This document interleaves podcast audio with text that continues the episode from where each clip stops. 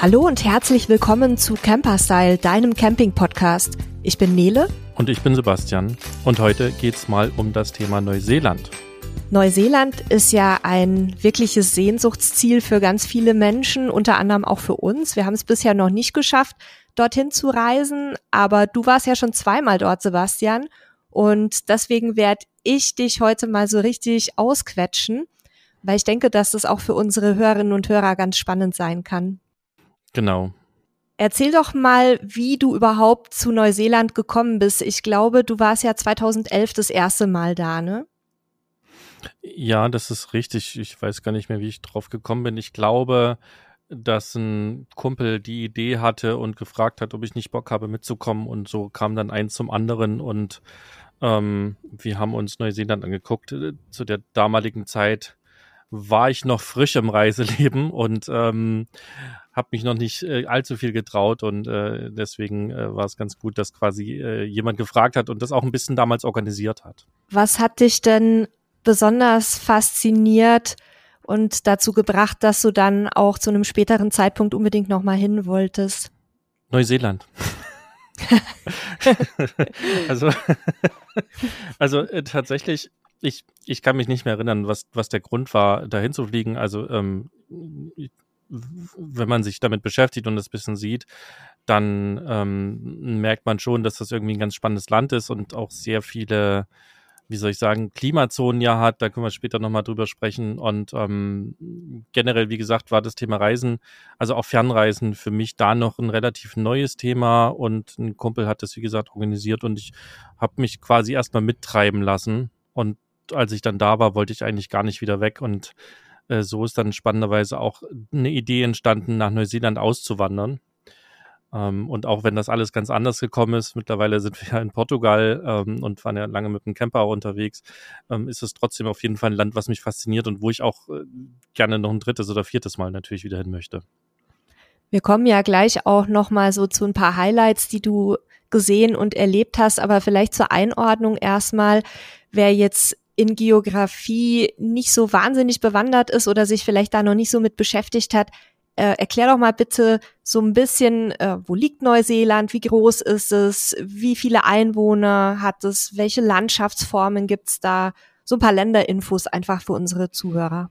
Also generell liegt es erstmal auf der anderen Seite der Welt, äh, kann man so schön sagen. Es liegt also auf der Südhalbkugel und äh, zwar so ein bisschen im, im Windschatten von äh, Australien. Äh, und Neuseeland sind letzten Endes zwei Inseln, die auch deutlich kleiner als Australien sind. Und es ist ein ziemlich abgeschottetes Eiland. Einwohner gibt es, glaube ich, irgendwas um die drei Millionen, wenn ich das noch richtig weiß. Und äh, was oder vier Millionen, was eigentlich viel spannender ist. Ich gucke auch gerade nochmal heimlich nach. Ah, es sind sogar 4,8 Millionen Einwohner. Also runden wir mal auf auf 5 Millionen. Was viel spannender ist, dass auf Einwohner sechs Schafe kommen. Also es gibt irgendwie 30 Millionen Schafe in Neuseeland. Und äh, auch wenn die Info jetzt irgendwie lustig wirkt oder spannend wirkt oder kurios wirkt, wenn man da ist, wird man das genau erkennen. Also egal, wo man hinguckt, es gibt eigentlich nahezu überall Schafe. Und ansonsten was vielleicht noch so ganz charakteristisch für Neuseeland ist, ähm, man oder das, das Land heißt in der Sprache der Ureinwohner, der Maori, ähm, Aotearoa,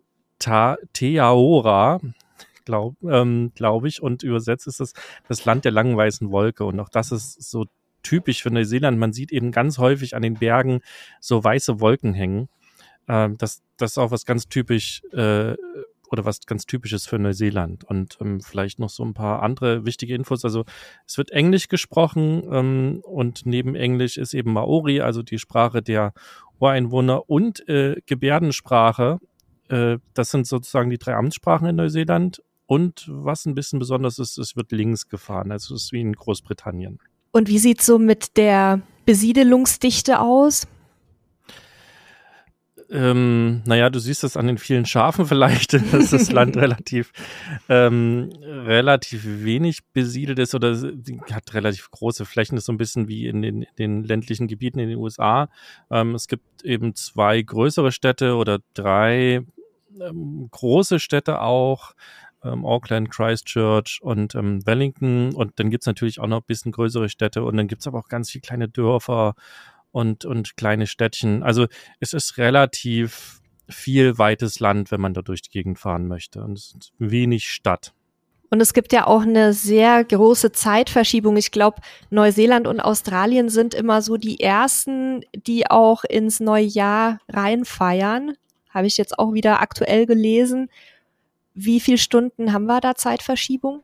Also aus ähm, Wellington sind es, glaube ich, aktuell 14 Stunden, wenn mich nicht alles täuscht.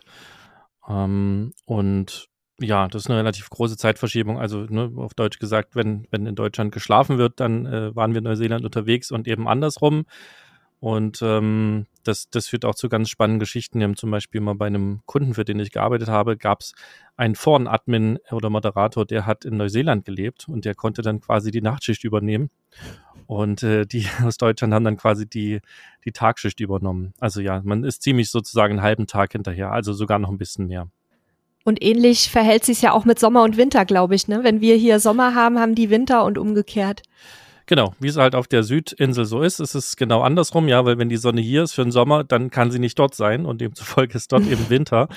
Die, die Jahreszeiten sind sozusagen genau äh, vertauscht und ähm, das ist eigentlich ganz cool, weil man eben ähm, gerade im Herbst oder im Frühjahr ähm, die guten Reisezeiten hat. Also wir sind ähm, jetzt zweimal im deutschen Frühjahr unterwegs gewesen und zwar immer so im März, was dann in Neuseeland äh, der Herbst ist. Und es hat den Vorteil, es ist so ein bisschen Off-Season schon, also nicht mehr ganz äh, Hochsaison. Das heißt, die Preise sind etwas günstiger und man hat eben trotzdem noch sehr, sehr viel T-Shirt-Wetter, also äh, durchaus häufig 23 bis 26 Grad und selbst wenn es ein bisschen regnet, ist es noch ganz okay. Also das ähm, kommt eigentlich den Deutschen, die so ein bisschen vielleicht auch dem Winter entfliehen wollen, auch ganz entgegen. Jetzt haben wir ja gesagt, wir wollen nicht so viel über die aktuelle Covid-Situation sprechen, aber so ganz ausklammern können wir es natürlich nicht. Neuseeland hatte ja ähnlich wie Australien jetzt die ganze Zeit über sehr, sehr strenge Bestimmungen und auch Einreisestopps. Weißt du, wie es aktuell aussieht und wie vielleicht so ein bisschen die Perspektiven sind für das kommende Jahr?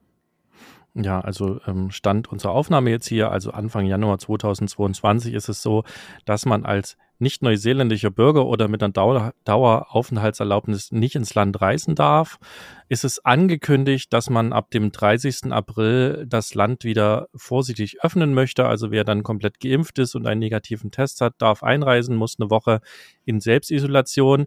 Das ist aber erstmal eine Ankündigung. Das kann sich natürlich auch wieder ändern und man darf, glaube ich, auch nicht aus einem Hochrisikogebiet kommen. Also ja, muss man jetzt warten, was sozusagen Frühjahr und Sommer bringen. Ich bin mir sicher, dass es irgendwann gelockert wird. Ob es jetzt zum 30. April passt, muss man einfach schauen.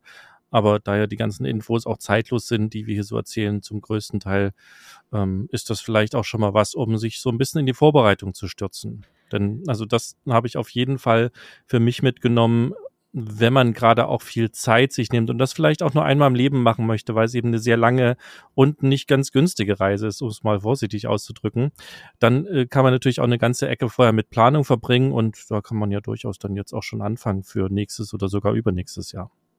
Du hattest es gerade ja schon angesprochen, dass ähm, für Neuseeland eine etwas längere Anreise nötig ist und man natürlich auch vor Ort ein bisschen Zeit braucht, um alles zu sehen, was man sich so vorgenommen hat. Wie viel Zeit sollte man denn mindestens mitbringen aus deiner Sicht, um eben nicht so durchhetzen zu müssen?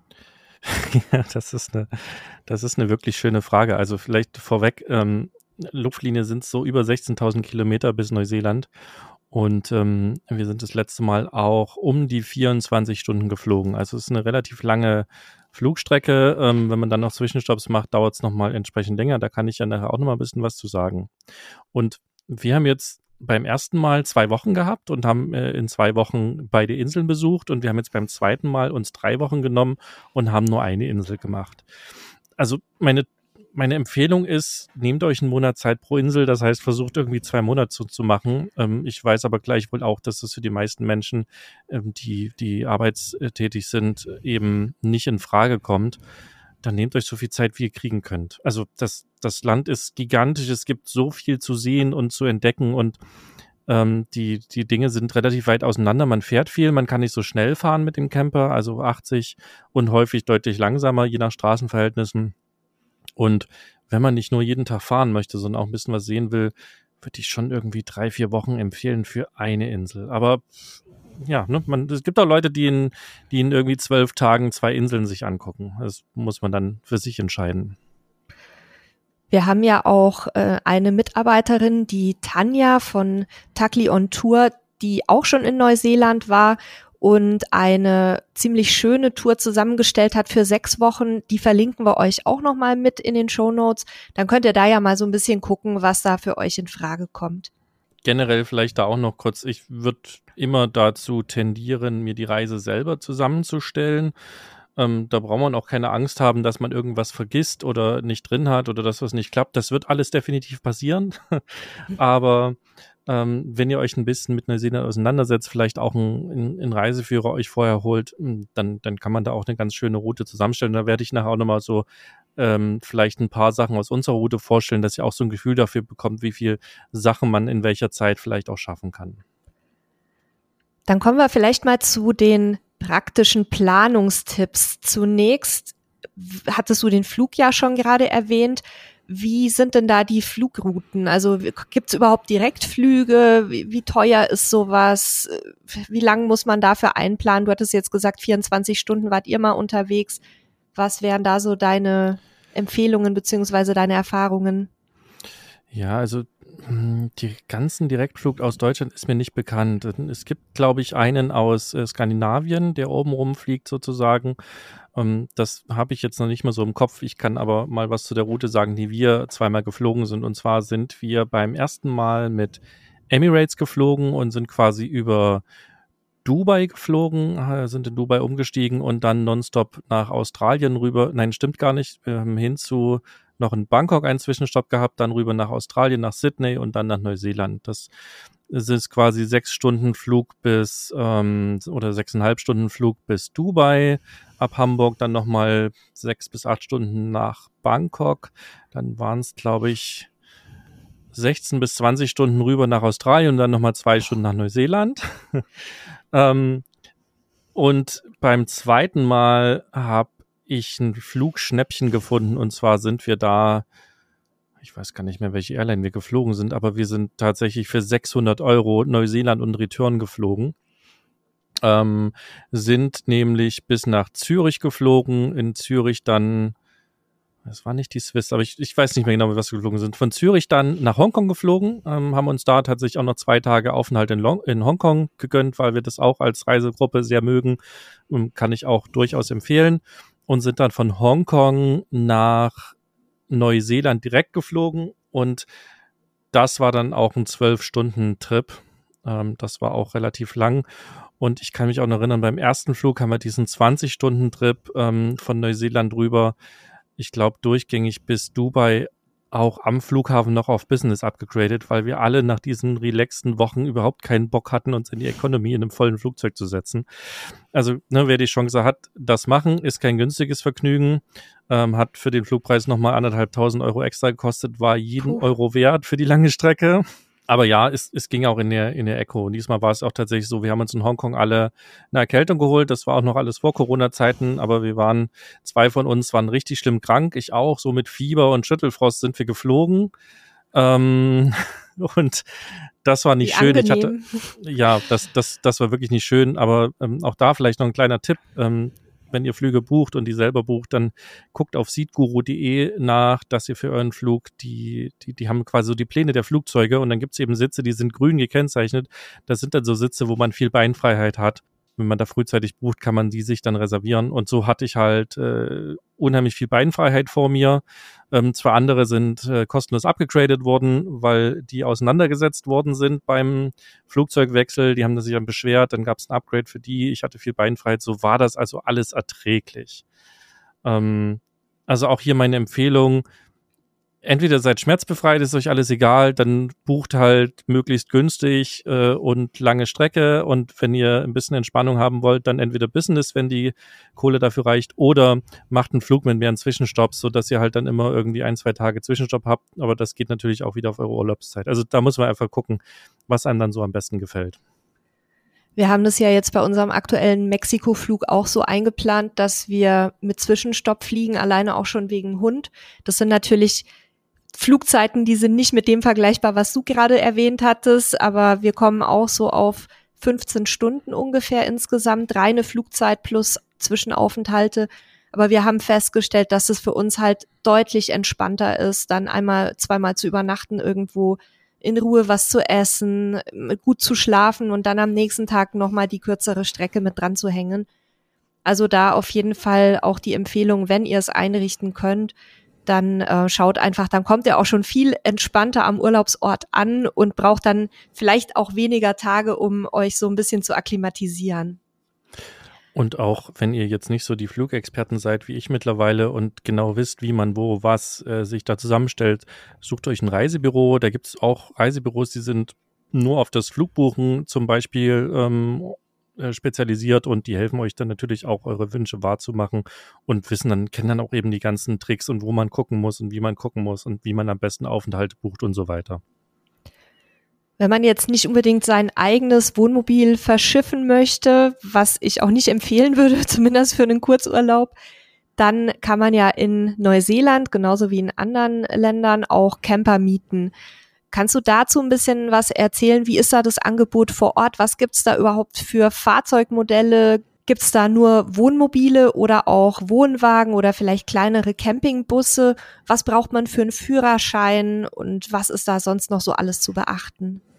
Ja, also Neuseeland ist Campingland. Also das jeder, der campt oder viele, die campen, haben das sicherlich schon mitbekommen. Und wenn man in Neuseeland unterwegs ist, trifft man auch so viele Camper, wie ich noch in kaum einem anderen Land äh, quasi bis jetzt gesehen habe. Und von der Größe her kannst du da von einem PKW mit einer Matratze hinten drin, der auch wirklich so als Camper vermietet wird, über einen Van, über einen, ähm, also Van, äh, in dem Falle auch diese Familienkombis sozusagen über einen richtigen Van, was wir hier als Van bezeichnen, bis hin zum großen Wohnmobil für sechs äh, bis acht Personen kann man da wirklich alles mieten. Wohnwagen habe ich nicht zur Vermietung gesehen. Äh, Wohnwagen haben wir auch sehr selten gesehen. Es gibt äh, einige Kiwis. Kiwis nennen sich übrigens die Neuseeländer gerne selber. Ähm, es gibt einige Kiwis, die wir mit Wohnwagen auch unterwegs getroffen haben, aber gängig ist eher sozusagen das selbst angetriebene Fahrzeug. Und das kannst du von fünf Millionen Firmen mieten. Also sicherlich hat Corona da jetzt ein bisschen ausgedünnt. Wir haben aber auch schon zwischen unseren beiden Reisen festgestellt, also zwischen 2011 und 2019, dass es da große äh, Konsolidierungen der Camper-Unternehmen gab. Es gibt halt ein großes Unternehmen, was ziemlich viel zugekauft hat. Und ähm, wirklich vom Budget äh, uralt Fahrzeug, was sicherlich gut in Schuss ist, bis zum wirklich neuen Camper kann man halt wirklich alles mieten, was der eigene Geldbeutel halt letztendlich hergibt. Und was muss ich da für einen Führerschein vorlegen? Was muss ich beachten, wenn ich das aus Deutschland heraus schon organisieren möchte? Kann ich das überhaupt oder muss ich vor Ort mieten? Wie, wie also, sind da deine Erfahrungen? Ja, die, die Wohnmobile, die da fahren, waren eigentlich alle unter dreieinhalb Tonnen. Das heißt, wir dürfen mit unserem deutschen Führerschein fahren. Man braucht allerdings einen internationalen Führerschein, also den muss man sich vorher in Deutschland dann organisieren und man braucht eine nee, das stimmt gar nicht, nicht und, sondern oder was auch funktioniert, ist eine beglaubigte Übersetzung. Wir haben nämlich beim ersten Mal, habe ich mir tatsächlich von einer Dolmetscherin, die quasi zertifiziert war, eine beglaubigte Übersetzung machen lassen. Das hat gereicht. Und beim zweiten Mal hatte ich mir aber den internationalen Führerschein geholt. Und ähm, beides war in Ordnung. Das heißt, wer diesen Führerschein hat, dreieinhalb Tonnen fahren zu dürfen, für den ist das gar kein Problem. Und ähm, mehr muss man auch nicht quasi vorher haben. Und ähm, ja, Fahrzeug mieten für alle, die einen normalen Urlaub machen, würde ich echt empfehlen, das in Deutschland zu organisieren. Bei unserer ersten Reise haben wir das komplett alles selber gemacht. Ähm, damals, glaube ich, über Kia Campers, die gibt es mittlerweile nicht mehr, die wurden aufgekauft. Und bei der letzten Reise haben wir das über ein ADAC organisiert, ähm, adacreisen.de. Die bieten eben dann auch äh, von der Anmietung über den Flug alles an, so wie ihr das wollt. Und ähm, da kann man sich dann halt auch einen Camper zurechtsuchen oder man geht auch ins Netz und, und sucht eben bei den tausend Firmen, die es da gibt, sich das raus, was einem gefällt. Wenn man jetzt vor Ort dann mit dem Fahrzeug unterwegs ist, dann hat man ja teilweise auch relativ große Strecken zu bewältigen, beziehungsweise vielleicht auch nicht so viel Zeit. Äh, Gibt es dort sowas wie eine One-Way-Camper-Miete, also dass ich an Punkt A das Fahrzeug miete und an Punkt B oder C wieder abgebe? Ja, gibt's definitiv. Ähm, das haben wir auch beim, bei beiden Malen genutzt. Beim ersten Mal ist es so, dass wir in Christchurch ähm, gestartet sind auf der ähm, äh, Südinsel und dann in Auckland auf der Nordinsel zurückgegeben haben. Und beim zweiten Mal hatten wir es dann auch so, dass wir in Christchurch gestartet sind wieder und dann in Queenstown, beides auf derselben Insel, aber weit auseinander, den Camper abgegeben haben und dann quasi zurückgeflogen sind. Das ist, bringt einem eine ganze Menge Komfort, weil dann muss man eben nicht wieder zurückfahren, ähm, was bei den langen Strecken ja auch durchaus nochmal ein, zwei Tage sein können. Und ja, kostet einen Aufpreis, ähm, ist aber eigentlich so ganz okay gewesen, gar nicht so viel teurer. Ich erinnere mich aber nicht mehr, wie viel das der Aufpreis war. Aber es spielt bei den ganzen Reisekosten, was in Neuseeland Reise kostet, eigentlich keine Rolle.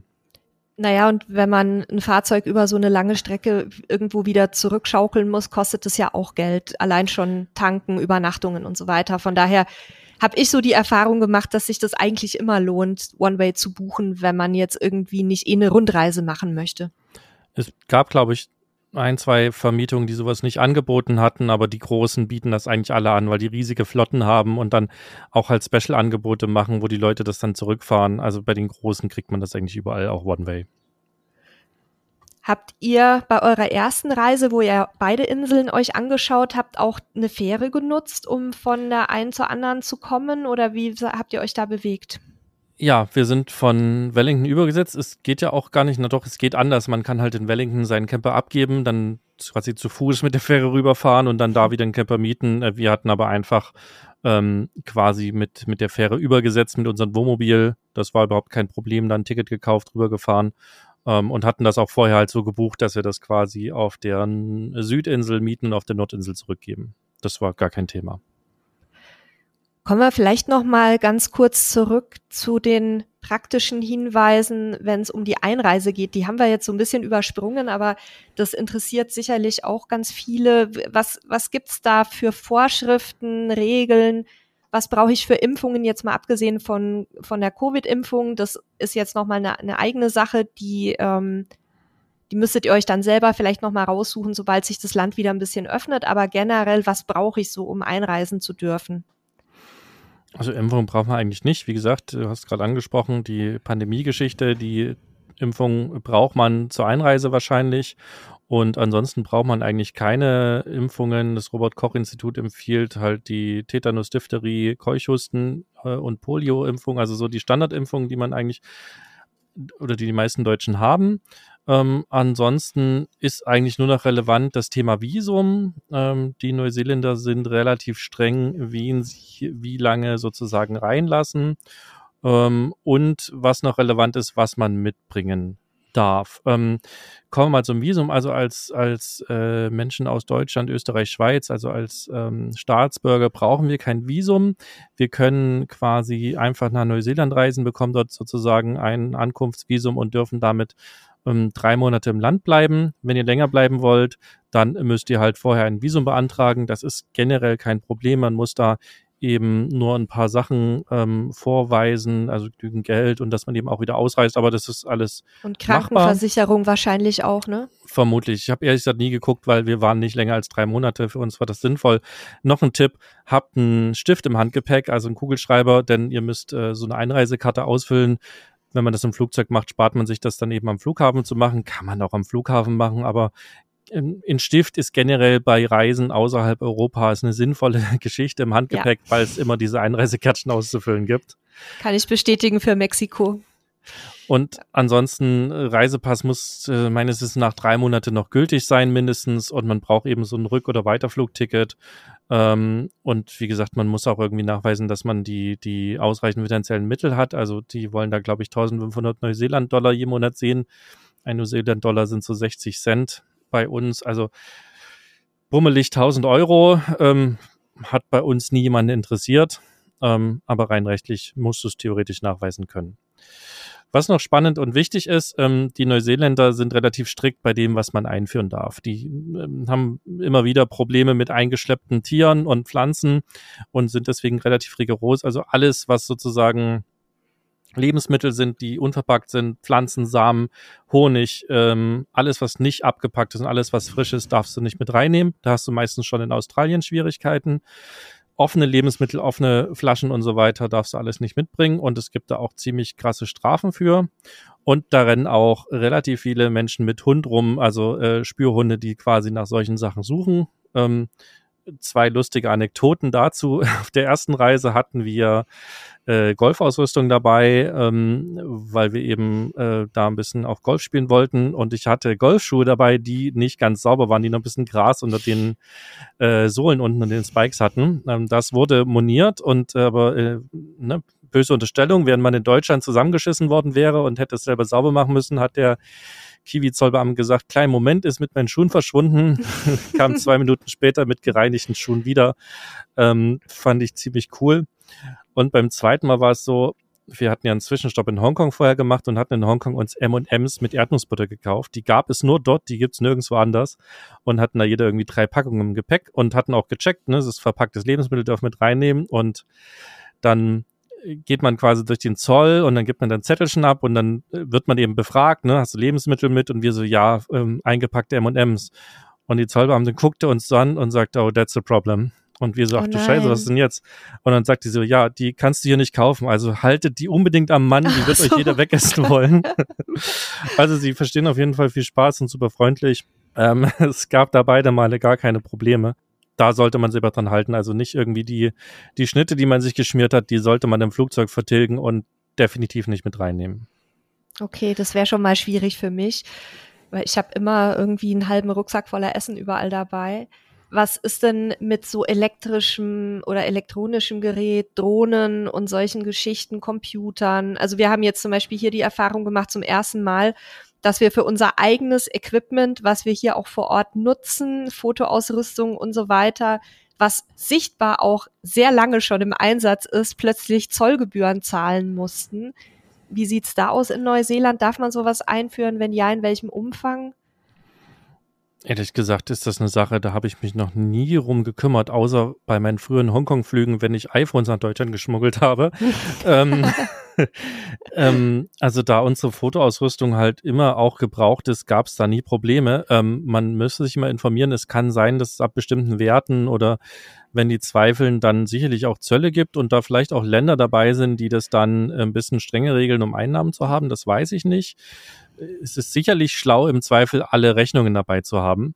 Gab es bei uns nie Probleme. Äh, speziell diesmal hatten wir auch eine, oder dieses Mal 2019 waren wir da, hatten wir eine Drohne dabei, beziehungsweise äh, zwei Drohnen dabei.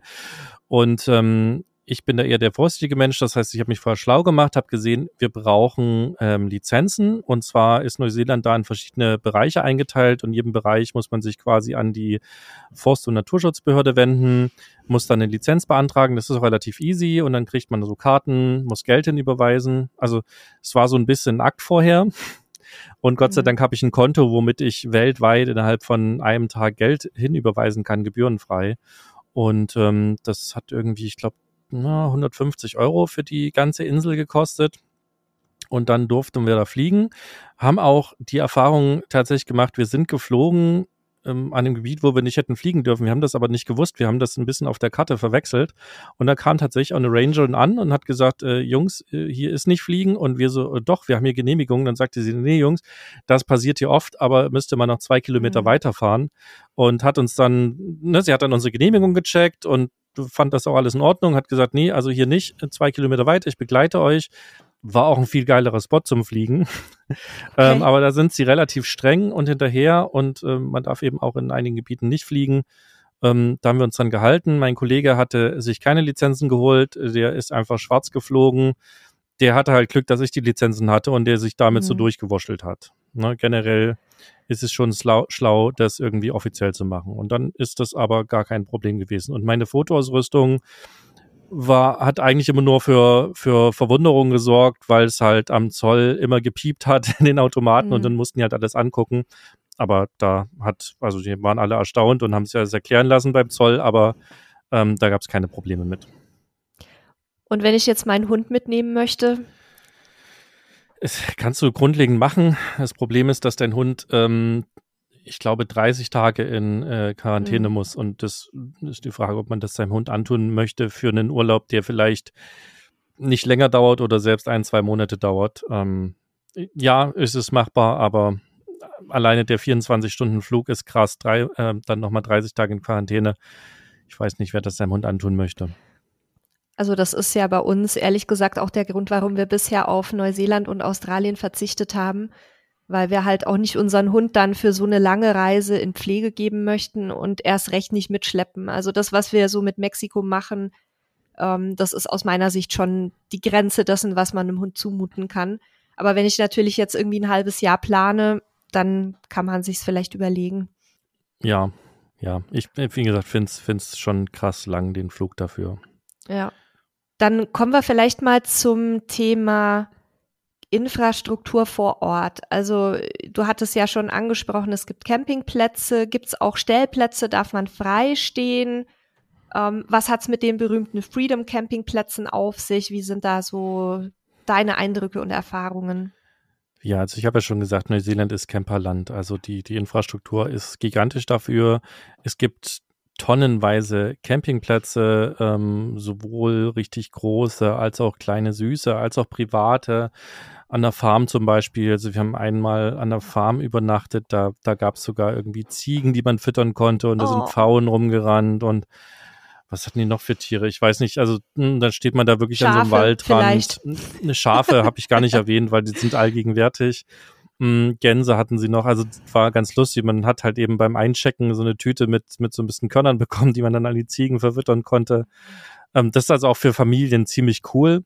Ähm, und dann gibt's eben auch die Möglichkeit frei zu stehen. Also da, wo es nicht verboten ist, darf man auch wild campen sozusagen, beziehungsweise wild stehen. Ich bin ehrlich, ich weiß gar nicht, wie ganz genau die Lage gerade ist. Ähm, äh, was aber ist, du brauchst auf jeden Fall so ein Fahrzeug, was so ein Zertifikat hat, Self-Contained-Zertifikat, also das eben einen Abwassertank und eine Toilette an Bord hat. Äh, damit stellen sie sicher, dass man eben ja nicht irgendwo die Natur äh, verschmutzt. Und das finde ich ehrlich gesagt auch was, was in Europa fehlt. Ne? Alle meckern über ja. Wildcamper, kann ich verstehen. Ähm, aber damit haben die Neuseeländer eigentlich ein ziemlich cooles System gefunden. Und es gibt eben diese Freedom Campingplätze. Das sind tatsächlich kostenlose Plätze. Also es sind auch meistens nicht mehr als Plätze. Manchmal steht da ein Dixie-Klo.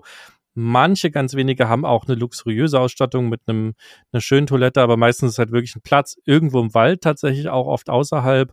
Und da darf man eben dann übernachten, wenn man so ein diese, dieses Self-Contained-Zertifikat hat.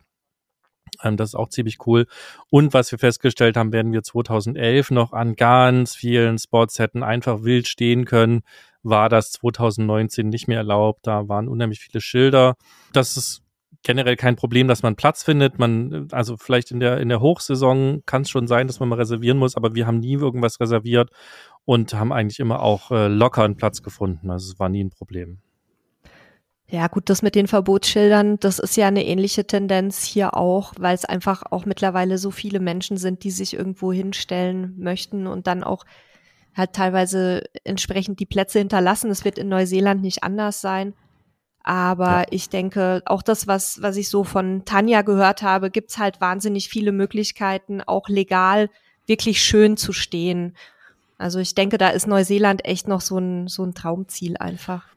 Definitiv. Also wir haben wirklich auch auf offiziellen Campingplätzen gestanden und standen quasi am Strand. Also ne, quasi direkt hinterm Strand. Ähm, das nicht jeder ist so, aber es gibt so unheimlich coole Campingplätze mit so unheimlich cooler Lage. Muss dann halt auch beachten, dass es an so einem Strand-Campingplatz dann auch oft keine Entsorgung gibt, ähm, weil die natürlich nicht irgendwo angeschlossen sind ans, ans lokale System. Das sieht ja sehr unterschiedlich. Da muss man sich dann immer ein bisschen vorher schlau machen und da gilt auch meine Regel, die wir schon immer haben. Wenn du dich versorgen kannst mit dem Wohnmobil, Wasser nachfüllen, Wasser entsorgen, Toilette entsorgen, dann tue es. Du weißt nicht, was der nächste Platz mit sich bringt. Und so ist es dann auch nicht schlimm, wenn man eben mal eine Übernachtung nicht entsorgen kann, dann ist es halt die nächste. Ähnliches gilt, glaube ich, auch für das Thema Tanken. Zumindest hatte ich das bei Tanja gelesen, dass teilweise das Tankstellennetz auch nicht so engmaschig ist, wie man das zum Beispiel aus Deutschland kennt. Ist das was, was du bestätigen kannst? Klar, habe ich ja vorhin zum Anfang schon gesagt, dass das Ganze ländlicher ist, wobei wir nie Probleme hatten mit dem Tanken. Ähm, wir haben ein lokales Navi gehabt und zusätzlich noch ein ähm, Google Maps dabei und das kann ich eigentlich so nicht bestätigen. Tanken war nie ein Thema. Okay. Dann hattest du ja schon gesagt, okay, Linksverkehr gewöhnt man sich relativ zügig dran. Bei den Schafen oder anderen Nutztieren, sage ich jetzt mal, die laufen, glaube ich, da auch ziemlich wild in der Gegend rum in den ländlichen Bereichen, oder? Nee, gar Sollte man so vielleicht sehr. ein bisschen aufpassen? Nee, tatsächlich gar nicht so sehr. Was, was, ein, was ein Thema ist, wenn, wenn ihr nachts fahrt, ist, ähm, sind Possums, also kleine lustige Feldtiere und Karnickel, ähm, die rennen eben auf der Straße rum. Also wir sind zweimal nachts gefahren und das ist halt wirklich krass, was da an, an, an Tieren auf der Straße rumrennt und dass man die nicht überfährt, ähm, war echt anstrengend. Das haben wir wirklich nur zweimal notfallmäßig gemacht. Ähm, Würde ich auch nicht empfehlen. Ähm, man sieht das dann auch morgens, die, die Neuseeländer nennen das dann Road Pizza. Ähm, da sind dann die plattgefahrenen Tiere und teilweise echt viele. Und Linksverkehr, vielleicht, ich habe am Anfang wirklich Bammel davor gehabt, so das erste Mal irgendwie. Und wie wird das? Ähm, das ist eigentlich easy peasy, wenn man, wenn man einsteigt. Das, die ersten ein, zwei Male muss man eben dran denken, dass man ne, beim Abbiegen richtig in die richtige Seite sozusagen wieder fährt und im Kreisverkehr richtig raus. Und mir ist es zweimal am Anfang passiert, die ersten zwei Tage, dass ich von so einer, gibt's halt so einspurige Brücken sehr viel und dass ich dann beim Verlassen der Brücke quasi auf die falsche Seite gefahren bin. Ähm, wenn man da zu zweit ist und der Beifahrer auch ein bisschen drauf achtet, ähm, kriegt man das zu zweit gut gepacken. Also da gab es nicht einmal einen schwierigen Punkt und selbst in Christchurch und Auckland, wo wir ein bisschen unterwegs waren, war das eigentlich kein Thema. Und wie ist sonst so, wie sind die Straßenverhältnisse? Sind die Straßen gut ausgebaut oder gibt es da auch noch viele? Also ich stelle mir das ja immer so vor, ne, dass da noch so irgendwelche Pisten gibt, die man dann auch entdecken kann. Oder ist es schon sehr weit entwickelt? Die Pisten sind auf jeden Fall das, was du mit den meisten Mietwohnmobilen nicht fahren darfst. Ähm, okay. Also es gibt halt so ein, so ein, so ein, so ein Highway-Netz, das sind halt also einspur, also nicht einspurig, sondern zweispurig Straßen, also ne, für jede Richtung eine, eine Spur. Die sind recht gut ausgebaut, die sind doch breit genug, dass sich da zwei Wohnmobile begegnen können. Die ziehen sich durchs ganze Land ähm, und da ist es gar kein Problem, lang zu fahren. Es gibt auch Pisten, es gibt Schotterpisten. Wir haben uns ein, in Queenstown äh, für eine Woche ein, ein Allradfahrzeug gemietet. War gar nicht unbedingt nötig, aber wir wussten nicht genau, weil wir, da gibt's halt eine der zehn gefährlichsten Straßen der Welt, wo du halt wirklich so einen zig Kilometer langen Canyon hinterfährst. Ähm, Im Nachhinein nicht mehr so gefährlich, aber schon spektakulär. Und da stehen dann aber auch zum Eingang in den Canyon so ab hier Wohnmobile verboten und äh, man bekommt auch die Info, wenn man quasi ein Fahrzeug mietet, dass man eben gewisse Strecken nicht fahren darf. Aber das Straßennetz ist super ausgebaut und mit dem Campingfahrzeug gar kein Problem. Es gibt so an den Küsten so ein paar abgefahrene Stellen, wo man halt wirklich so bis auf den, auf Sand fahren kann. Ähm, da ist sicherlich ein Allradfahrzeug sinnvoll, aber das ist halt wirklich die Ausnahme. Und ähm, ansonsten ist alles super asphaltiert. Also alles, was man so sich angucken kann, eigentlich mit einem normalen Fahrzeug zu bewältigen. Definitiv. Also kann man mit, mit den großen Wohnmobilkästen eigentlich alles locker erfahren. Also, ne, außer halt die wirklich abgelegenen Sachen, wo du so Waldwege lang musst, um ganz einsam zu stehen. Da ist dann natürlich irgendwie ein kleiner Van oder sowas äh, durchaus einfacher ähm, und, und hilfreicher. Was sind denn so Highlights oder sehenswerte Ziele, die dich ganz besonders beeindruckt haben? ja, ist eine, ist eine sehr gute Frage. Es ist irgendwie alles. Also ich habe mir jetzt mal spaßenshalber nochmal die Route, die wir beim letzten Mal auf der Südinsel gemacht haben, nochmal eben in Google Maps aufgerufen. Ähm, es ist eigentlich wirklich alles, alles beeindruckend auf seine ganz einfache oder auf seine ganz eigene Art und Weise. Also ähm, klar, was ich nicht so spannend finde, sind die Großstädte Christchurch, Auckland. Ähm, die fand ich relativ langweilig und so große Städte sind, gerade wenn ich mit dem Camper irgendwo unterwegs bin, nicht so meins. Ähm, wir sind dann gestartet nach ähm, Kaikoura zum Beispiel. Ich weiß gar nicht mehr, was wir da gemacht haben. Ähm, was super spannend war, ist Hamner Springs. Ähm, da hat man eben so ähm, heiße Quellen, da liegst du halt draußen irgendwie in heißen Quellen rum und kannst es irgendwie gut gehen lassen. Ähm, wir waren in Pancake Rocks, das ist so eine Felsformation, die sieht eben aus wie aus Pfannkuchen gestapelt. Ähm, was sehr beeindruckend ist, ist der Franz Josef Glacier. Also Neuseeland hat da auch eben einen Gletscher, da kannst du eben hinwandern auch und hast aber auf der anderen Seite ein paar Minuten Fahrt und bist schon wieder ähm, am äh, am Strand, am Meer. Für die ganzen Partyleute und die, die ähm, Adrenalin-Junkies ist Queenstown heute der absolute Hammer. Also so viele krasse Bungee- und Erlebnissachen wie da habe ich noch nirgendwo auf der Welt gesehen. Also du kannst halt wirklich in einer Stadt Bungee und Quad und ähm, äh, Kajak und ähm, wie heißt das, wo ich fast gestorben bin? Rafting, äh, ne? Rafting, genau. Ähm, das, das, musst du gleich noch erzählen. ja, es war, es war spannenderweise äh, auch in dem Canyon, den wir dann auch durchfahren haben, da eine Rafting-Tour lang und da hat mir halt auch gebucht und da unterschreibst du halt vorher auch, dass sie nicht verantwortlich sind, wenn du stirbst und die gehen da auch halt ganz offen mit um und sagen, ne, das ist hier nicht in einem irgendwie abgeschlossenen Bassin, sondern wir fahren hier auf dem Fluss, der verändert sich, das ist gefährlich, du kannst sterben. Mhm. Okay. Und ähm, dann bin ich halt auch in so einer Stromschnelle, ähm, der Guide, also es war beeindruckend und cool, denn ich würde es jederzeit wieder machen. Und der Guide sagte halt so, okay, hold back und das kam Ticken zu spät in meinem Kopf an und dann hat es mich da halt aus dem, aus dem Boot ge oh katapultiert und ich war dann erstmal unter Boot und unter Wasser. War nicht so cool.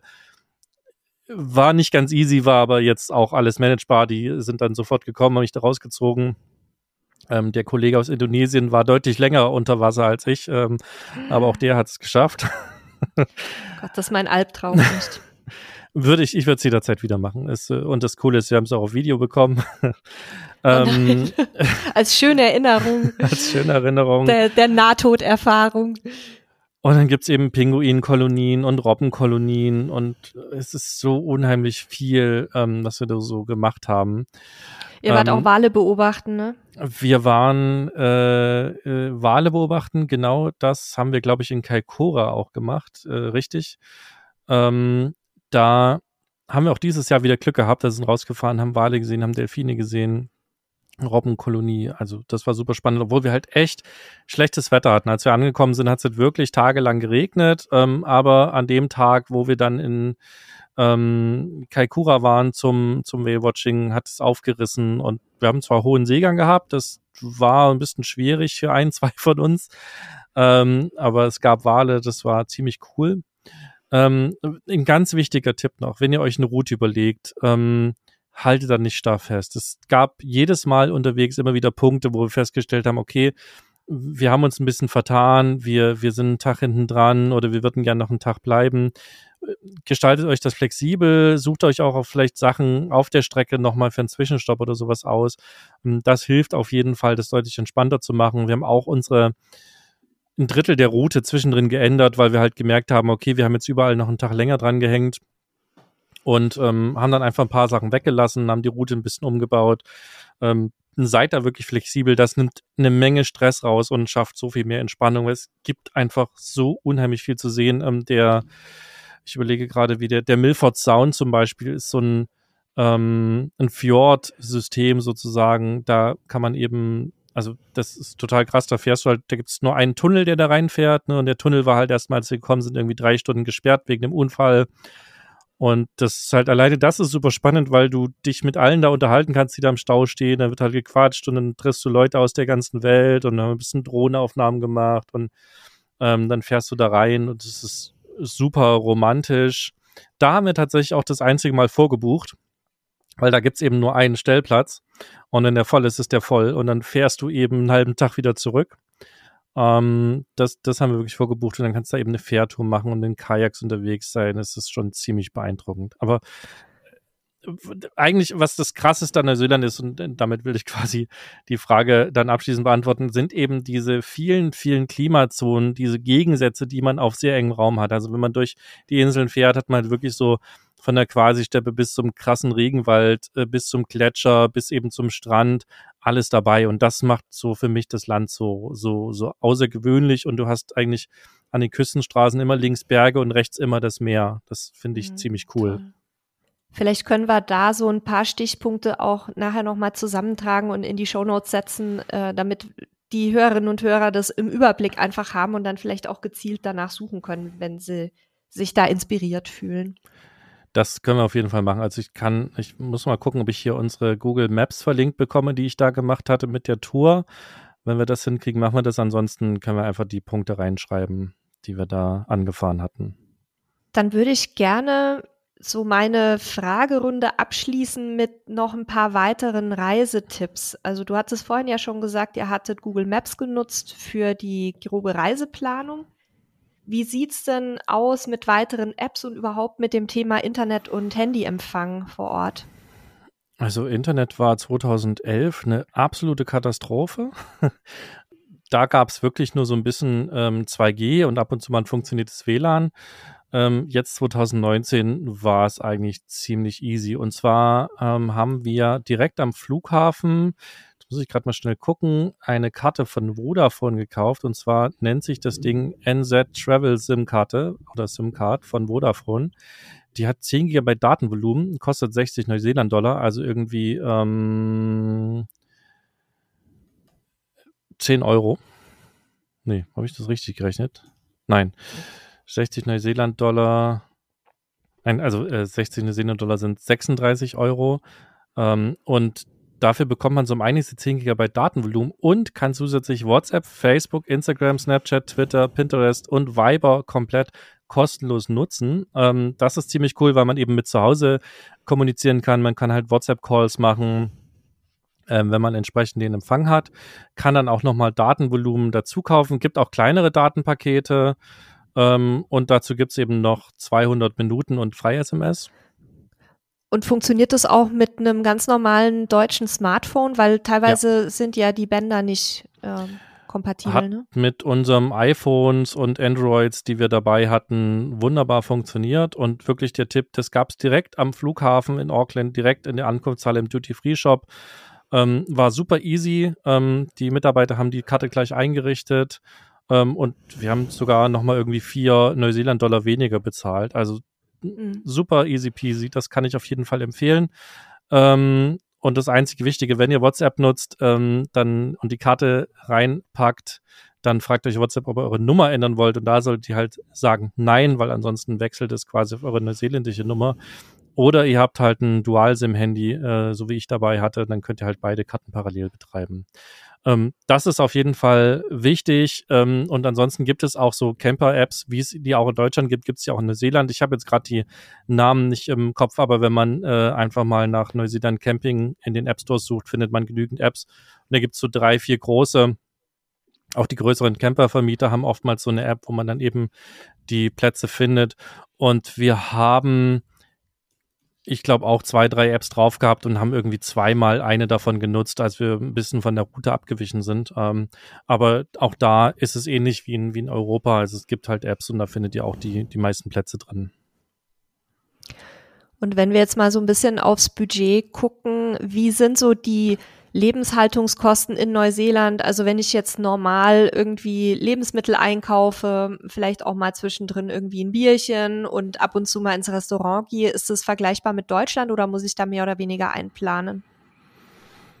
Also es ist ähm, teurer als in Deutschland, nicht richtig krass, aber schon teurer. Und vor allem alles, was sie nicht lokal herstellen, ist richtig teuer. Also alles, was importiert wird, ähm, das heißt irgendwie Nutella, was ja viele gern essen, ähm, äh, das ist teuer. Ähm, lokales Fleisch ähm, äh, ist günstig, ähm, Gemüse lokales ist günstig, aber so in den Supermärkten sind viele Dinge doch schon etwas teurer als in Deutschland. Ähm, die Preise für, für Camper, das ist auch halt extrem unterschiedlich. Ähm, wir hatten mal geguckt, also für eine, jetzt muss ich gerade nochmal hier kurz spicken, also für einen für einen Camper mit Vollkasko für vier Erwachsene und zwei Kinder mit Dusche, Toilette, Küchen und in Bettwäsche, Handtüchern waren wir beim Flug oder bei Reise ab Oktober bei 132 Euro pro Nacht. So, also das ist kein Schnäppchen, aber jetzt auch nicht über, also unheimlich teuer. Es gibt, wie gesagt, auch Budget-Camper. Da, man kann das Ganze auch noch günstiger haben. Man kann das Ganze sicherlich auch noch teurer haben, je nachdem, was man haben will. Ähm, ansonsten, was wichtig, du kannst an jeder Ecke mit Kreditkarte zahlen. Ähm, es gab ganz wenige Cafés, die nur Bargeld genommen haben. Ähm, da sollte man zum einen drauf achten und zum anderen sollte man drauf achten, da man ja außerhalb der EU ist, dass die Kreditkarte möglichst kein Auslandseinsatzentgelt verlangt. Das sind teilweise mhm. ein bis fünf Prozent. Das macht sich durchaus bemerkbar. Auch da haben wir Gott sei Dank ein Konto ähm, mit Revolut oder auch der DKB, wo man das nicht hat. Ich weiß gar nicht, hat die DKB immer noch nicht, Nele? Ähm, doch, leider schon. Also ah. bei, äh, wir haben jetzt leider sehr schlechte Erfahrungen gemacht dieses Mal. Wir hatten oder wir haben zwei Kreditkarten, DKB und Santander, die noch äh, 2019, 2020 weitestgehend kostenlos waren.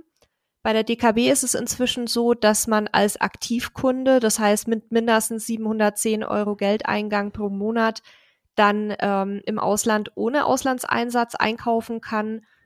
Ähm, die Santander ist mittlerweile echt unverschämt geworden, muss ich mal leider so deutlich sagen. Und wir zahlen hier uns oder haben uns hier dumm und dämlich bezahlt in Mexiko in den letzten Monaten und haben uns jetzt entschieden, hier ein Bankkonto zu eröffnen und eben das Ganze anders zu lösen. Also da bitte einfach nochmal in die aktuellen Bestimmungen eurer Kreditkarte gucken, in die AGBs. Da kann sich jetzt auch 2021 und für 2022 was geändert haben, ohne dass ihr das vielleicht aktiv mitbekommen habt. Also da kann ich auf jeden Fall zum einen Revolut empfehlen als Konto mit einer Kreditkarte ohne Gebühren oder auch die gebührenfreie Kreditkarte von der Advancia Bank, die haben wir auch. Da ist nur das Einzige, was man beachten muss, die ziehen die das Geld, das man ausgibt, nicht ein, sondern muss das händisch überweisen und tut man das nicht, bekommt man Verzugszinsen bezahlt. Ähm, ansonsten haben wir die seit vielen Jahren und das sind eigentlich so für uns ziemlich gute Reisekreditkarten, aber vielleicht darüber können wir mal ein eigenes Thema machen, wollen wir jetzt nicht zu breit treten. Eine Sache noch, ähm, wir hatten, da habe ich ja vorhin erzählt, so ein Toyota Rev ähm, Allrad gemietet, da haben wir übrigens für eine Woche um die 300 Euro bezahlt mit Vollkaskoversicherung. Und was richtig krass war, hat mich nicht betroffen, aber ein Kollege ist Raucher, eine Packung Kippen kostet dort 15 Euro. Also ja, da kann man sich dann überlegen, mit dem Rauchen aufzuhören. Ich glaube, Neuseeland als kleiner Fun fact hat doch auch jetzt dieses neue ähm, Gesetz verabschiedet, dass quasi ähm, das Rauchen schrittweise mehr oder weniger verboten werden soll. Also dass man ab einem äh, bis zu einem gewissen Alter gar keine Zigaretten mehr kaufen kann. Muss ich nochmal nachlesen. Also auf jeden Fall raucherfreundlich sind sie nicht.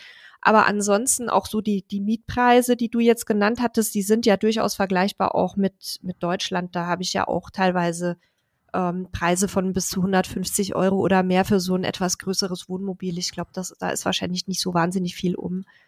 Nee, ist ähnlich. Was mich immer noch so interessiert, weil ich halt wahnsinnig gerne essen gehe in anderen Ländern, um so ein bisschen die lokale Kultur ähm, kennenzulernen. Da ist ja über Essen immer ja, wird sehr viel Kultur auch vermittelt, finde ich. Wie sieht's da aus mit, mit Restaurants? Also in den Städten sicherlich teurer als in eher ländlichen Bereichen, aber kann man da gut essen gehen? Ähm, wie sieht's aus? Wie, wie gebe ich das Trinkgeld? Das stürzt mich immer in jedem Land, in jedem neuen wieder in Verwirrung. Was, was war da so eure Erfahrung? Also die gute Nachricht, keiner muss verhungern. Äh, also das ist wir, sehr beruhigend, ja. Wir waren vor allem beim zweiten Mal so viel essen. Ähm, beim ersten Mal haben wir auch öfter mal gegrillt und selber gekocht. Ähm, beim zweiten Mal, weil wir ähm, zu fünft unterwegs waren, haben wir das weniger gemacht und sind viel essen gegangen. Es gibt ähm, Küche aus der ganzen Welt, also jeder findet das, worauf er Bock hat. Ähm, natürlich in den Touristenregionen entsprechend teurer, in den nicht so touristischen Regionen entsprechend günstiger und vielleicht auch nicht ganz so fancy. Ähm, wir haben ab vom Schuss so abgefahrene Restaurants gefunden, wo halt wirklich nur Locals dann auch unterwegs waren, wo es recht rustikal zuging, aber es trotzdem super lecker war. Ähm, und eben auch super fancy Sachen gegessen, so auch absolut überdrehte Sachen im Geschäft, wo es eben nur vom rohen Keksteig über keine Ahnung, anderthalb Kilo schwere ähm, Milkshakes über Eis, nur Süßkram gab, leckeres Sushi, leckeren Hummer, auch gerade so wirklich am, am Meer, kleine Bude, die eben ähm, großen Tiere verkauft hat, schon fertig vom Grill. Überhaupt nicht fancy, aber super lecker und frisch. Ne? Also mit fancy meine ich, da war halt nicht irgendwie Großdeko und sowas außenrum. Kriegst halt einen Teller, liegt so ein Krustentier drauf, kriegst eine Scheibe Brot dazu, bitte. Aber halt super lecker gebraten. Ähm, Preise sind eher so wie hier, ähm, kann auch ein bisschen günstiger, kann auch ein bisschen teurer sein. Ähm, also Hunger haben wir nicht einmal gelitten und wie gesagt, du kannst auch in Supermärkten dich ausstatten. Es gibt auch äh, so Farmers Markets, wo du eben frische Dinge kaufen kannst. Ähm, da waren wir auch ein, zwei Mal und haben uns ausgestattet. Ähm, die Neuseeländer sind da auch gerade in den etwas größeren Städtchen dann auch hinterher mit vegan und nachhaltig und ähm, wenn man da eben draufsteht, äh, man kriegt auch seine Fleischportion, also wird für jeden gesorgt, keiner muss verhungern. Und Trinkgeld ist tatsächlich so, in Neuseeland wird es normalerweise nicht erwartet. Ähm, ein freundliches Danke ist äh, für die sehr, sehr wichtig. Also die, diese, diese Wertschätzung wird da sehr gelebt. Das merkt man auch, wenn man zum Beispiel Bus fährt. Da ne, jeder, der einsteigt und aussteigt, äh, begrüßt und verabschiedet sich eben vom Busfahrer. Ähm, ist äh, kurze mit den Leuten schnacken, ähm, die sind super offen. Ne? Also wir haben da auch so beim ersten Mal an einem äh, an so einem See ähm, ein Picknick gemacht oder beziehungsweise im Fahrzeug halt einfach angehalten, weil wir es essen wollten. Und dann kommt eben da einer auf uns zu aus so einem Grundstück raus und als, als so damals Deutscher dachte ich, oh Gott, der kommt und meckert, wir dürfen ihn nicht stehen. Und der kam eben, weil ihm klar war, das sind Touristen und wollte halt einfach wissen, wo wir herkommen und aus Deutschland, ach so, ach, und er war auch schon mal in Deutschland und also kannst halt überall mit den Leuten ins Gespräch kommen. Das ist irgendwie noch viel, viel einfacher ähm, und war damals halt sehr beeindruckend äh, als für mich als Deutscher. Mittlerweile bin ich das gewohnt, dass man mit den Leuten schnacken kann. Ähm, ja, und wie gesagt, so wird halt ein Trinkgeld auch eigentlich nicht erwartet. Ja, das mit der Offenheit kann ich so bestätigen. Ich kenne, ich war selber noch nie in Neuseeland oder Australien, aber ich glaube, die Mentalität ist da in beiden Ländern relativ ähnlich und ich kenne halt einige Neuseeländer und Australier und auch eine ehemalige Nachbarfamilie, die dorthin ausgewandert ist, als die Kinder klein waren.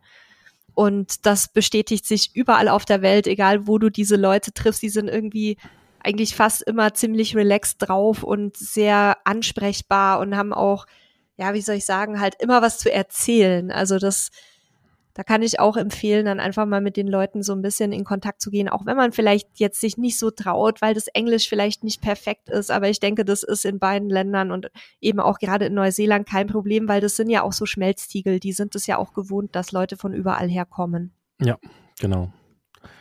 Eine, eine ganz wichtige Sache möchte ich nur ansprechen, die wirklich, wo man sich wirklich vorbereiten muss. Also was cool ist an Neuseeland, es gibt keine giftigen Tiere, beziehungsweise irgendwie drei giftige Spinnenarten und ein paar Quallen, die halt von Neuseeland, äh, von Australien rüberkommen. Ja, äh, aber was richtig fies ist, sind Sandflies. So diese kleinen mhm. Stechparasiten, Sandmücken, ähm, die es wirklich überall geben kann, ähm, mal gar keine da sind und die dich mal auffressen, gerade zur Dämmerung. Und wir waren beim letzten Mal viel in der Dämmerung unterwegs, haben Fotos gemacht.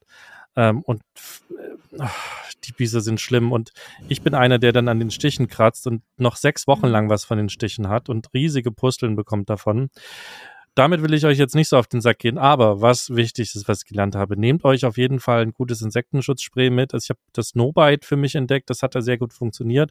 Ähm, ihr könnt es natürlich auch lokal kaufen. Ähm, es war auch teilweise so, zum Beispiel in diesem Fjord, Gebiet. Ähm, da hatten ja eine Rezeption im Campingplatz riesige Behälter stehen, wo man sich einfach nehmen konnte. Ich habe es einen Abend vergessen. Ich habe es so furchtbar bereut. Und oh was ich auch. Du bist ja ja eh auch so anfällig. Die fressen dich ja überall ja. immer auf, die Mücken. Ne? Es wird besser. Ich mache ja hier seit äh, zwei Jahren jetzt Therapie in Portugal mit ganz vielen Mücken und es wird besser. Ähm, und was auch hilft, ist der Bite Away, dieser Stichheiler, also ein mhm. kleines Gerät, was man dann, äh, was so ein kleines Plättchen von hat, das wird heiß und es brennt sozusagen das Gift weg. Ähm, den hatte ich wirklich mit und auch lieben gelernt. Also das sind zwei Dinge, die ich wirklich empfehlen kann. Es sei denn, ihr, euch stören die kleinen Dinger nicht. Ähm, dann ist es kein Problem, aber mich haben sie in den Wahnsinn getrieben und ich war beim zweiten Mal vorbereitet ähm, und es war tatsächlich deutlich entspannter für mich. Ja, und wahrscheinlich Sonnenschutz ist auch ein Thema, denke ich mal, ne? Ja, ist, äh, also gerade im Sommer ähm, auf jeden Fall. UV-Strahlung ist da nicht gerade niedrig. Also wer da wirklich empfindliche Haut hat, nehmt euch einen hohen Lichtschutzfaktor mit. Ist ja mittlerweile eigentlich generell ein guter Rat. Ähm, und äh, ja, guckt halt einfach, was ihr braucht. Ähm, und wenn ihr viel draußen seid, dann eben auch nachcremen. Also ja, das gleiche wie wenn ihr halt irgendwie nach Portugal fahren würdet in die Algarve. Ne? Hier scheint auch viel Sonne. Braucht man dann als äh, standarddeutscher Urlauber oder egal, wo man herkommt, wo nicht so viel die Sonne scheint, eben auch einen guten Sonnenschutz ist es dann nicht so extrem wie in Australien, weil bei Australien war ja immer das Thema, dass da auch irgendwie ein Loch in der Ozonschicht ist, ne, dass man da irgendwie besonders hohen Lichtschutz braucht. Ja, ich glaube, die sind ja aber wieder ein bisschen zugegangen. Ehrlich gesagt, weiß mhm. ich nicht so genau. Ähm, wir haben halt Sonnencreme mitgehabt, haben uns an, also wir waren ja eh im Herbst unterwegs, ähm, also im dortigen Herbst sozusagen. Da war das sowieso nicht mehr so schlimm mit der Sonne. Also ich glaube, ich habe auf dem Meer mal Sonnenschutz aufgetragen, ansonsten habe ich es nicht gebraucht, weil ich es auch schon ein bisschen aus Portugal gewohnt war. Ähm, Im Sommer mag das nochmal anders sein, aber das kann ich nicht so genau sagen. Im schlimmsten Fall kann man das aber auch lokal überall nachkaufen. Dann habe ich noch zwei abschließende Fragen, ähm, haben beide so ein bisschen was mit dem Thema Sicherheit zu tun. Also zum einen, wie ist dort so die allgemeine Sicherheitslage? Kann man da irgendwie guten Gewissens im Fahrzeug übernachten, auch wenn man nicht auf einem geschlossenen Campingplatz ist? Muss man Angst haben, irgendwo ausgeraubt zu werden, wenn man an den touristischen Highlights unterwegs ist? Wie sieht's da aus? Also da ist mir tatsächlich nichts Negatives irgendwie begegnet. Also es gab, gab nie irgendwie den Punkt, wo ich mich unsicher gefühlt habe. Ich habe auch nichts gehört und gelesen. Ich will nicht ausschließen, dass eine Gelegenheit macht Diebe, dass es nicht auch mal ähm, zu Straftaten kommt. Also ich halte das wie hier. Ich, wir räumen die Sachen weg, wir lassen nichts Wertvolles liegen ähm, und haben nicht einmal irgendwie Probleme damit gehabt. Ähm, und man liest auch nichts derartiges. Also das glaube ist kein großes Problem. Das, ich würde nicht dazu tendieren, über unvorsichtig zu sein, aber ähm, an sich ist es ein sehr sicheres Reiseland. Ist jetzt nicht dafür bekannt, dass ständig Touristen irgendwie überfallen werden, auf Nein. jeden Fall. Und Thema Versicherungen, was würdest du dafür sinnvoll halten? Also ich denke mal, für, Entschuldigung, für längere Aufenthalte wahrscheinlich dann auch eine spezielle Auslandsreisekrankenversicherung, weil ja dann ähm, die normalen deutschen, zumindest die gesetzlichen, das nicht mehr abdecken. Was hattet ihr da so alles? Ja, na generell ist es ja eine, eine Reise außerhalb der EU. Das heißt, wir haben erstmal keine Krankenversicherung.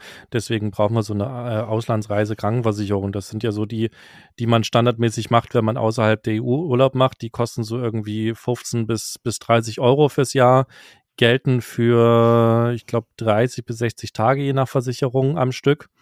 Ähm, wir haben die damals auch beim ADAC abgeschlossen. Ich glaube, die läuft auch bei mir einfach durch. Das ist so ein, ne, mit, mit 15 Euro im Jahr ist das so ein durchlaufender Posten, die ich eh immer dabei habe, wobei wir auch noch über die Kreditkarten so eine Versicherung haben, also ne, doppelt und dreifach abgesichert. Lange Rede, kurzer Sinn. So eine Auslandsreisegangversicherung würde ich auf jeden Fall abschließen, denn die bezahlt eben, wenn ihr aus irgendeinem Grund krank werdet, zum Arzt müsst, ins Krankenhaus müsst und so weiter. Und äh, für diese 15 Euro oder drei, selbst wenn die 30 Euro kostet, ist es das allemal wert.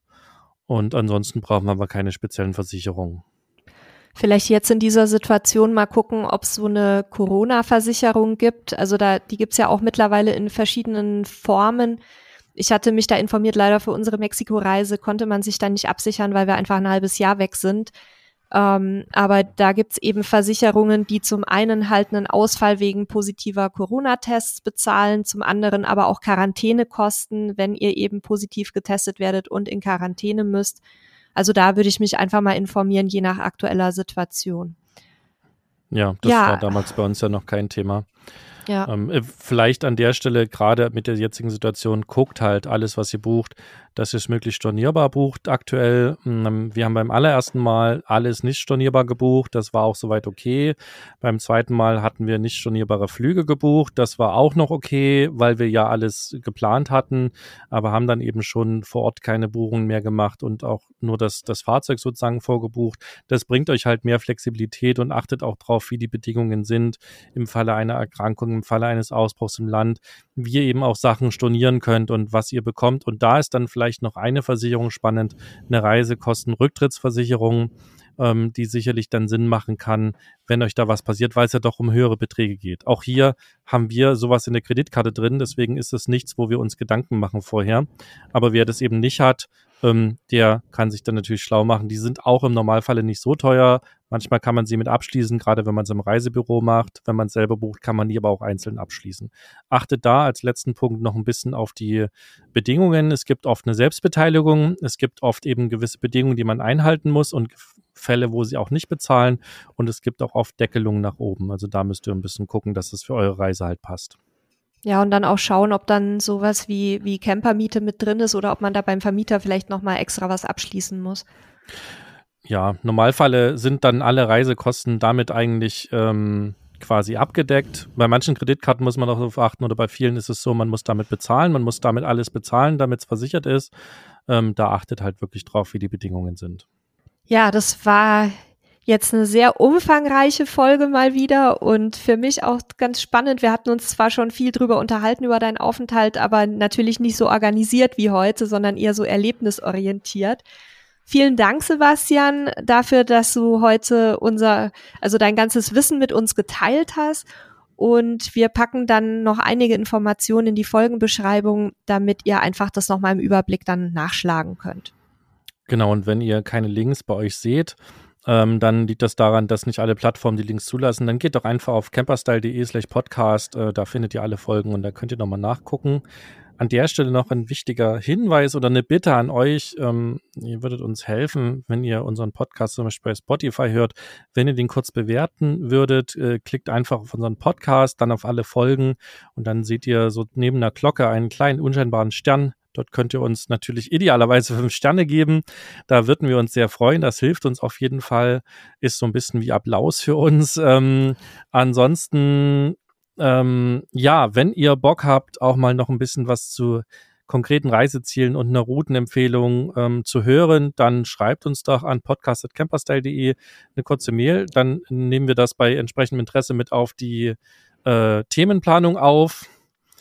Und äh, ja, ansonsten auch wenn ihr Fragen habt, schickt sie uns einfach per Mail. Ähm, ich weiß, gerade ist das Fliegen schwierig, aber deswegen haben wir jetzt auch mal so eine Folge gemacht, weil wir auch so ein bisschen Fernweh haben. Ich vor allen Dingen, Nele und Halil sind ja gerade in Mexiko, die haben das so ein bisschen gestillt. Ähm, ich bleibe aber lieber noch zu Hause. Ähm, und ja, da war so eine Folge ganz schön. Ja, ähm, es hat mir viel Spaß gemacht. Ähm, danke, Nele, liebe Hörer und Hörerinnen. Schöne Woche, schönes Wochenende und wir hören uns nächste Woche wieder an derselben Stelle. Macht's gut, bis dahin. Tschüss. Tschüss.